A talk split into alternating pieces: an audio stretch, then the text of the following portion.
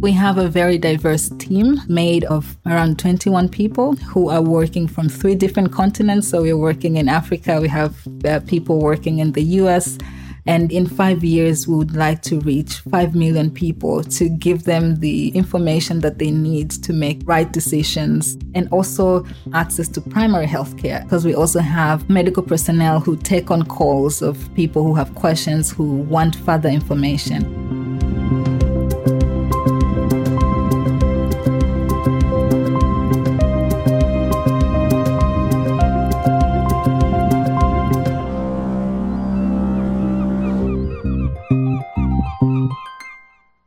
Welcome to Nebelhorn, the Scientist for Future Hamburg podcast. Today we speak with Mariatheresa Kadushi. She lives in Hamburg and in Dar Salaam, which is the business capital of Tanzania in Africa. Maria is the founder of a digital health app, which won the Digital Innovation Award in Health in 2021. It is an offline mobile application called Afya Mobile. Afya is the Swahili word for health. The app brings crucial health information to local communities. Two weeks ago, Maria presented the app to the Geneva Health Forum, which is one of the largest health forums in the world. Welcome to Hamburg, Maria. How was your trip to Geneva and what did you take away from it? Thank you very much, Heidi. It's really such a pleasure being here and thank you for having me. Um, so the theme for this year's forum was COVID-19 pandemic and the environmental emergency, um, reinventing global health in times of global challenge. And it follows the theme of also um, World Health Day 2022, which was One Planet, um, One Health. Um, emphasizing on the importance of a One Health approach, which means the interaction of our health as humans, but um, with uh, animal health, but also with our environmental ecosystems, so environmental health.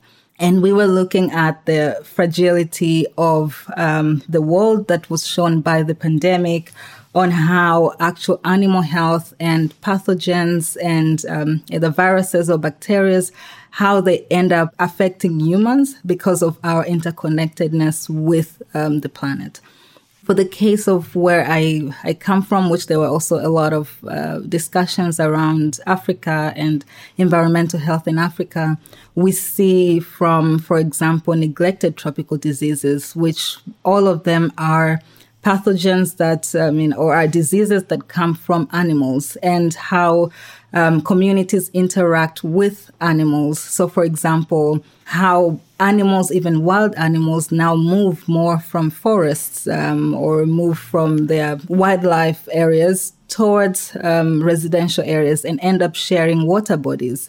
They transfer the pathogens that were naturally or in the past not interacting with human beings to humans. And also looking at um, the fact that bacteria or viruses need an environment to thrive. So when that environment is affected, when there is global warming, like the rising temperatures that we see in Africa, heat waves, wildfires that we have never had, it means that it's affecting animals, it's, ha- it's affecting um, wildlife and it's increasing risks of transfer of pathogens or diseases from animals to human beings. So there are a lot of discussions um, at the Geneva Health Forum on planetary health and um, why it's important to invest in One Health. When we're looking at health, we have to look at environmental health, we have to look at animal health as well as um, human health because they are um, connected. And I think COVID-19 pandemic, which we're still living in, um, has shown that uh, that that is actually the fact and also the effect of what can happen if we don't pay attention and if we're not ready and if we don't invest in approaches that will protect our environment and um, hence protecting us humans in the ecosystem. Taking the word COVID, um, COVID really showed the importance of transmitting information so people are informed in regards to what they have to do or how they can protect themselves. And this is where your app comes in. So tell us about your journey and why you decided to create this app. Um, actually, taking it from Geneva Health Forum, which one of the discussions was also around preventative healthcare. So, what are the measures that we apply in our communities and globally for global health in preventing diseases or in um, making sure that communities are aware and are taking those measures?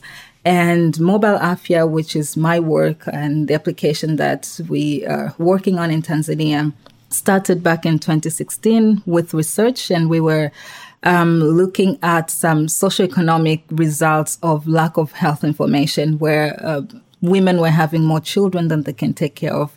There was a very high rate of um, child homelessness and child adversity um, and poverty. So we looked at that and we ended up developing a solution for that particular problem. But as we continued, we learned that no, um, it's not only sexual reproductive health that is a problem in these communities. It's also other aspects of health. It's non-communicable diseases. It's neglected tropical diseases. It's environmental health. It's first aid. It's um, other social issues like gender-based violence or violence against children. So we started the work of um, first developing content means developing information and then uh, using simple technology, using mobile technology and offline um, USSD technology, which is an old communication protocol that is used in Africa for mobile wallets and fintech, and we applied that for health which means that you don't need a high tech um, smartphone. You no. can just use a very, very simple cell phone. And with that, the people, rural communities can easily access information on these topics. Yes, exactly. Um, it's offline. It doesn't require internet. Majority of uh, people in Tanzania, East Africa, but also in Africa at large don't have access to internet or they don't have reliable access to internet which means any solution that is developed, which is high tech solution, will not reach majority of people. So we looked into that, and that's why we ended up with this very simple application with a goal of disseminating accurate and correct health information in local and native languages. Language is also very, very important because in Africa, um, for example, in Tanzania, we have over 100 tribes that speak different languages. Um, we have Swahili as the national language, which is taught in, in school from primary school, which means majority of people speak it. But a lot of information online or a lot of health information specifically, which is quite complex, is in English, which means majority of people cannot understand. So the aspect of language was also very important with health education and information. And briefly, that's uh, our work. That's the work. Um, can you tell us more about the app, your team, and why you are in Germany?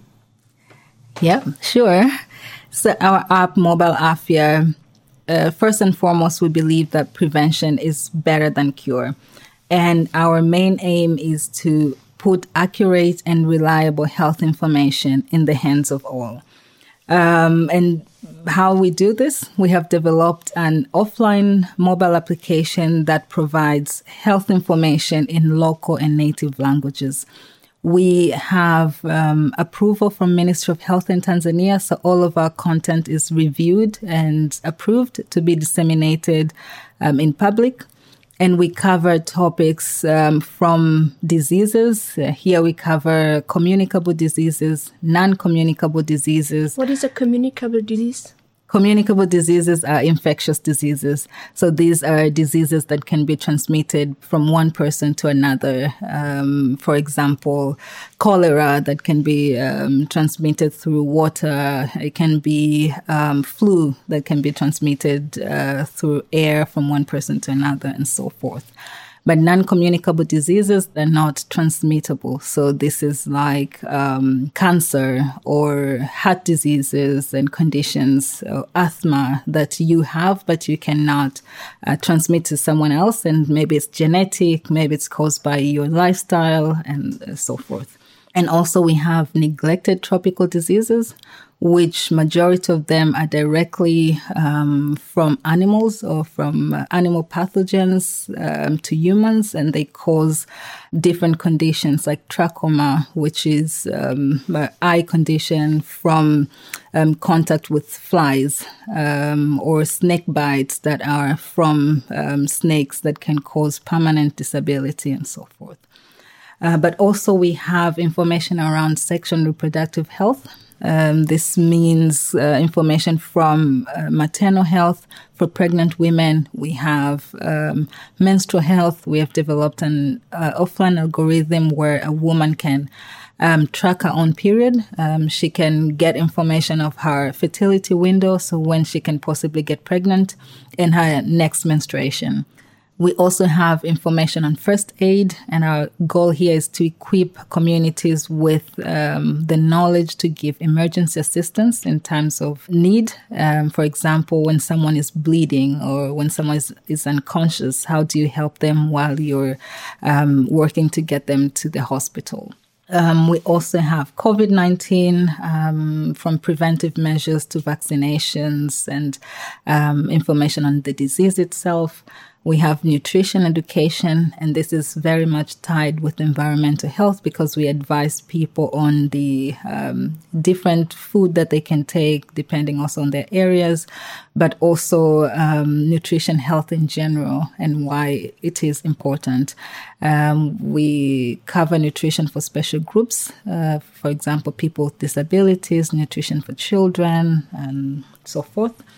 And we also have um, parental tools where we equip parents with the knowledge and um, resources to start conversation with their adolescent children. So it's uh, revolving around adolescent health, but it's targeting parents and we're working more on information on environmental health. So this is directly um, what individuals can do towards the environments, the do's and don'ts, um, how they can preserve their own environment, how they can, for example, manage um, trash, or how they can recycle and reuse um, things that they have. So this is something that we are also working on. As I said, our main focuses are on prevention, um, but also literacy and innovation. It was important for us to use um, technology, mobile technology, but to use simpler technology that can be accessed by anyone with a mobile phone, regardless of whether they have internet or not. Here, I just want to ask you uh, your app seems to be the local doctor. So, how many doctors or what's the accessibility to medical services in rural communities? Is your app a replacement for real doctors, like doctors in the villages? Um, the app is not a replacement, but the app is there to fill the gap okay. because we have a very high shortage of doctors the WHO recommendation is um, at least one doctor for 500 people. In um, Tanzania, we have around one doctor for over 10,000 people. Um, based on the number of doctors per population. To put that in perspective, the um, number here in Germany is one doctor per 300 people. So you can see the difference. And it's even more important that people have access to some medical, some health related services because there's already shortage. Um, when someone has symptoms of a certain disease, they need uh, to know what this could be. And they also need to know that they can get care at a healthcare facility, even if that healthcare facility is kilometers away and they have to commute for hours to get there. But they need to know that it's treatable, that what it is, and get that initial information that can help them to now seek healthcare. And so it's not a replacement, but it's there because there's a shortage and to fill that gap because um, there's a need on the ground. The yeah. team. So tell us about your team. Um, I checked it online and it seems to be quite big and uh, a lot of knowledge you have there, different, you know, specialists and so on. Um, how does it work? Yeah, so we have a very diverse team. Um, Mobile Afya is founded by women, for women. Um, two, the founders who are Tanzanian, myself um, with a background in IT, and my uh, co-founder who is a medical doctor and a public health specialist. Um, but also our founding partners are two women from Europe. Um, one is from um, Germany, but currently live in Switzerland, and another one is uh, also German. They have more of business and financial uh, backgrounds. But our team is made of around 21 people who are working from three different continents. So we're working in Africa, we have uh, people working in the US, people who are working in Europe. Out of the 21 team members, 12 are medical professionals. So these are medical doctors, uh, public health specialists, uh, clinical health professionals, and so forth. Then they do a lot of work around developing content, validating. We also do outreach services where we offer medical services for free to people. We do checkups and so forth. So this team of medical uh, professionals do. We also have people who work on um, data analysis and um, looking at trends of our users and what we need to add or not add on the feedback that we receive and so forth. So we're very happy with the team. They're very dedicated. They all work on voluntary basis and um, all have approached us or have had interest with our work over the years and joined the team. Why are you in Germany? Why not? yes, uh, I'm in Germany uh, because we have a lot of uh, partners who are in Europe. We are uh, part of the program called SPTA, where um, is funded by the GIZ, and they work to match African companies or businesses with European uh, partners and collaborators. So we're part of this program, um, but also because our partners, um, organizations that we work with, and so forth, are um, based in Europe, and it makes it just uh, closer. So I um, find my way between Tanzania and Germany a lot, and um, that's why I'm here in regards to Friday for Future, um, here we call it Friday for Future, and you always say that Friday uh, for Future in Africa is Friday for now. So uh, please share your insights on the urgency of action and why you would call it Friday for now. Yeah, um, I think it's a very Western thing. I think it's not a global thing. And personally, I don't like when this is applied in um, global platforms that are meant to start conversations or to create policies for the whole world because the effects of climate change um, are already there in Africa. Of course, maybe we can say this in the Western world that we want to create change for the future, that this is for the next generation, that only the, uh, I mean, younger generation or young people are advocating for this or on the front line. But this is not the case in African countries. And when you look at data, these are countries that, I mean, the whole continent, its emission is around 2 to 3% of the global emission. But the effects of climate change um, in Africa, which places um, seven countries out of 10 most vulnerable countries uh, to be affected by climate change are in Africa. Um, you see flooding, you see drought, you see um, malnutrition, um, which is directly food security. Because uh, of the floods, because of the droughts. Yes, because of climate change. You see more of that now than it was before. We're having heat waves in East Africa, for example, something that we didn't have before. Um, for example, in Kenya, more than 16,000 acres of Mount Kenya being burned from wildfires. This has never happened before. This is uh, vegetation and plantation that will take us so many years to restore. And this affects directly the local communities there. This also affects the wildlife. It also affects communities that live around the mountains. Uh, Mount Kilimanjaro in Tanzania, the, the tallest mountain in Africa, also had wildfires last year. This was the first time we're having wildfires from heat waves that are direct effects of rising temperatures. Um, we have drought in about seven sub-Saharan Africa right now that animals are dying, that people are not able to plant and harvest food which means um, they are malnourished. They don't have enough nutrients.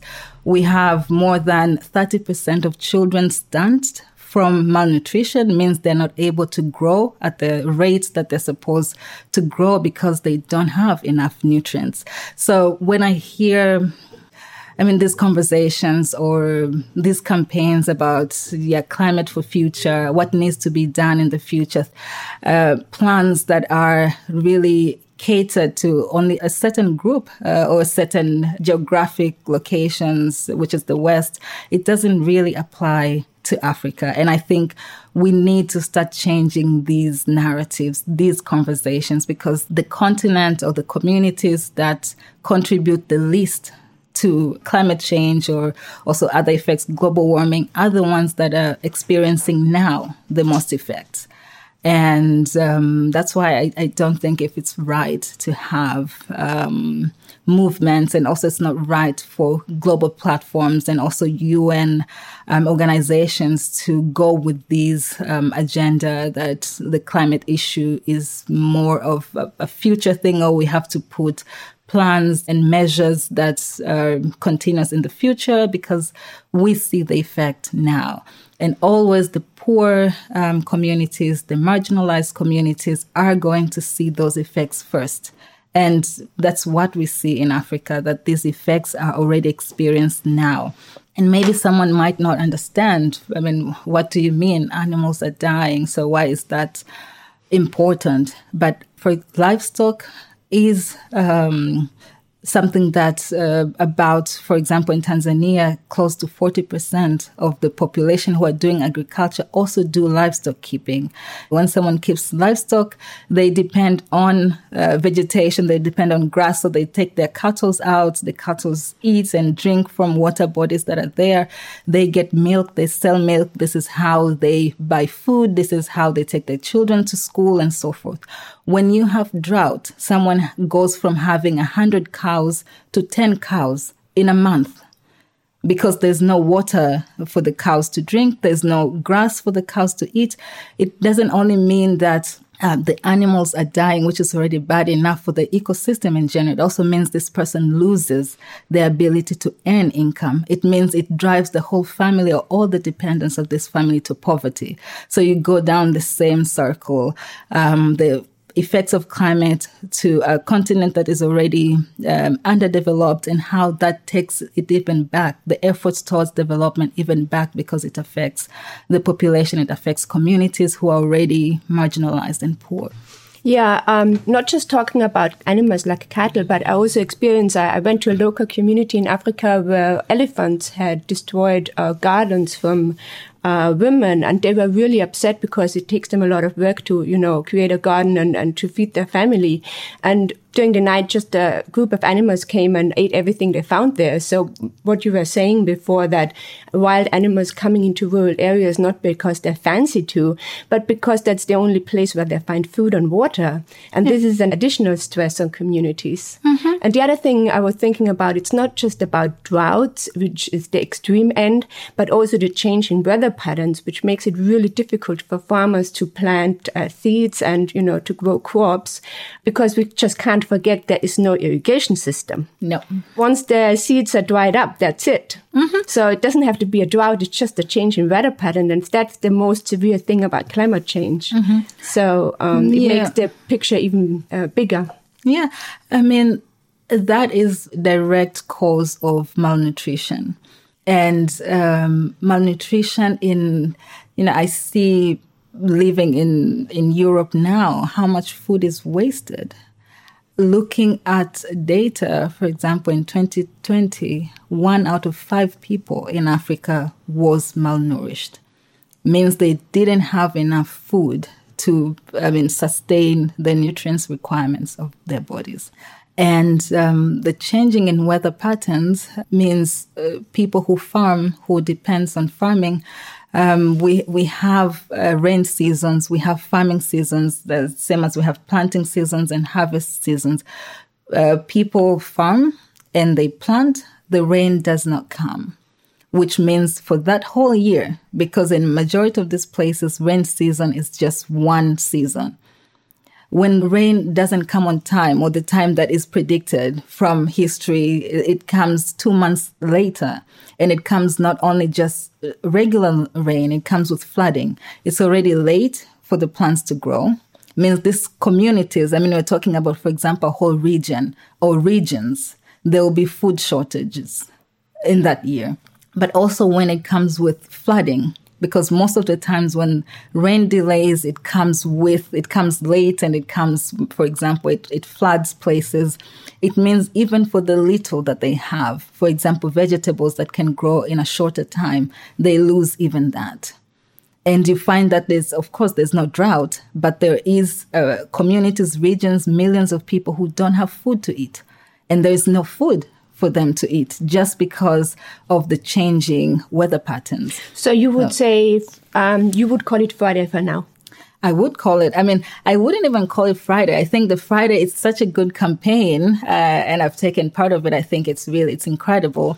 But I don't think if there should just be one day that we advocate for uh, the climate crisis. I think this really needs to be a priority, and I like what Greta says. She says that you, when your house is on fire, you just don't sit. When your house is on fire, you don't say, ah, I will wait until next week on Fridays when I will think about like calling the, or I, I don't know, do, doing something about it. You do it every day. And because the, the, the campaign, as good as it is, is centered around this problem is for the future. And yes, it's good. And I think it's applicable in Europe, but it cannot be a global agenda because, as I said, in other places like in Africa, this is already happening. So I would say climate for now, not only Fridays for climate, but I think every day we need to um, advocate and we need to do something. We need to take action measures. We need to pressure our governments. We need to pressure um, global bodies and decision makers towards taking tangible measures to, for example, reduce emission and to make sure that um, we take care of our planet as you just said, you know, Africa and other places. So this, you're just talking about Africa, but the situation is similar in India. situation is similar, similar in other places of the global south.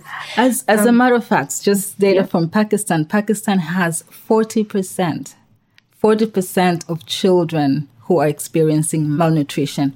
40% that are stunned. And that's the northern part of Yes, not of is, India. I mean, it's not part of India, but it's more north than uh, many places in India where they have incredible heat waves. Yes, but then uh, I mean, still the largest number is in Somalia, where fifty percent, half of the children in that country are experiencing malnutrition. It means these children are not able to grow as they should. It also means that a lot of them will grow with health challenges, with some health issues, and they'll not be able to also contribute to their own livelihoods. They'll not be able to produce or work at their full potential. And this has the effect towards their whole life. You have half of a population that is not fully able and capable of doing work or contributing to the society at their full potential. And I mean, it's a larger problem than just um, like what we're seeing currently. Yeah, yeah. So, how do you think students can develop a more globally, um, talking especially to students who might be listening, or general, we as humans, how can we develop a more globally inclusive mindset and be active, not just locally, but also in regards to our global community? I think we need to learn about the global community we really need to understand what is happening globally because um, climate change is a global issue. And as we see that it, it doesn't matter who is contributing the most, it doesn't matter who is not taking measures. It could be China, it could be the US, it could be some countries in Europe, but the effects of those actions are going to affect everybody. It just, it's very unfortunate that it's affecting uh, uh, places that are already underdeveloped with a lot of other challenges first. We're already experiencing the effects of it, but also because these are already vulnerable places. They're places that had challenges already. They had poverty. They had um, other a lot of um, other socioeconomic problems. So when you couple it with climate change, it means they're having more problems, and it limits their development. But uh, students, um, people in academia, um, innovators, and so forth, they have first to learn and to really take the time to understand what is happening globally. If you are to create a movement, how can you make everyone part of it? How can it be inclusive? How can it address climate challenges of people, especially people who are more vulnerable to these challenges? You have to learn factors like, for example, in Mozambique, um, a whole country, a city was destroyed by flooding, um, that 90% of its infrastructure, 90% was completely destroyed. And the WFP um, ranked it at the same rate with Syria and Yemen because of that distraction. And this is a direct effect of climate change. So when you have information like that at hand, even though you might not see so much of that happening in Europe or in the West, you'll understand that, okay, really this is an emergency because the effects of it are here and are here now as it is. And so that will be the first thing. I mean, also that is centered uh, in my work that I, I believe um, having information and having education uh, in, in our aspect on the aspect of our work is health information but having information allows you to make informed decisions. So that's the goal uh, of your app so people can make informed decisions. Yes about their own health and well-being. But when it comes to the climate when you're as informed then it means you will make some informed decisions towards what are your priorities what should be the agenda what should we focus on how can we really make difference. When you're talking about saving um, for example the energy that we're using where should you start? Well where should be the the emphasis on? And also when we're talking about, for example, uh, rising sea level, where are the sea level rising? You learn about places like West Africa, countries like Togo, where they will lose 56% of their coastline that will be gone in the next 10 years. I mean, this is, this is already happening and it's happening every year. You go there, you see the effects, you read about research and things that were covered around that and you know that no, the work has to be done now and uh, maybe you decide how you can individually play part of it. But the first thing is to study, to learn, to understand, to get the right information, and then to make the informed decision. Yeah, I went to a fisher village in uh, Fiji, which had to be relocated from the coastline because they just couldn't live uh, there anymore due to salination and, and flooding. And it was really heartbreaking to see how severely the community was affected by that relocation. Mm-hmm. Um, so, you know, it's going on uh, globally. Yeah. Um, so, how can listeners support you or promote you? Um, what's your ambition with your health app? What are your goals? Um, just yeah, share um, whatever you want to share. yeah, so so far we have reached um, tens of thousands of people. We have about twelve thousand people actively using our application and we want to increase that number by um, 100,000 by end of this year. And in five years, we would like to reach 5 million people to give them the uh, information that they need to make the right decisions. Uh, and also we want to give them access to primary health care, access to the first medical personnel, because we also have medical personnel who answers uh, questions, who take on calls of people who have questions, who want further information. And that is our plan. How can we get supported? I mean, first step, um, visit our website, uh, www.mobileafya.com learn about our work, learn about um, what we do. You can sponsor people who are in need, marginalized groups of people to access this information.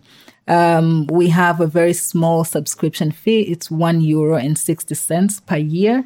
So you can donate and um, support or sponsor um, communities that you might want um, for them to access um, this health information and also to access um, primary healthcare services through uh, medical personnel who are there to offer uh, further services. But also you can partner with us. So if you're doing work around public health, around preventive healthcare, in innovation, if you do financing um, around digital health, I mean, we would like to meet you, would like to learn more about what you're doing, and would hope that you take interest into our work. Thank you so much.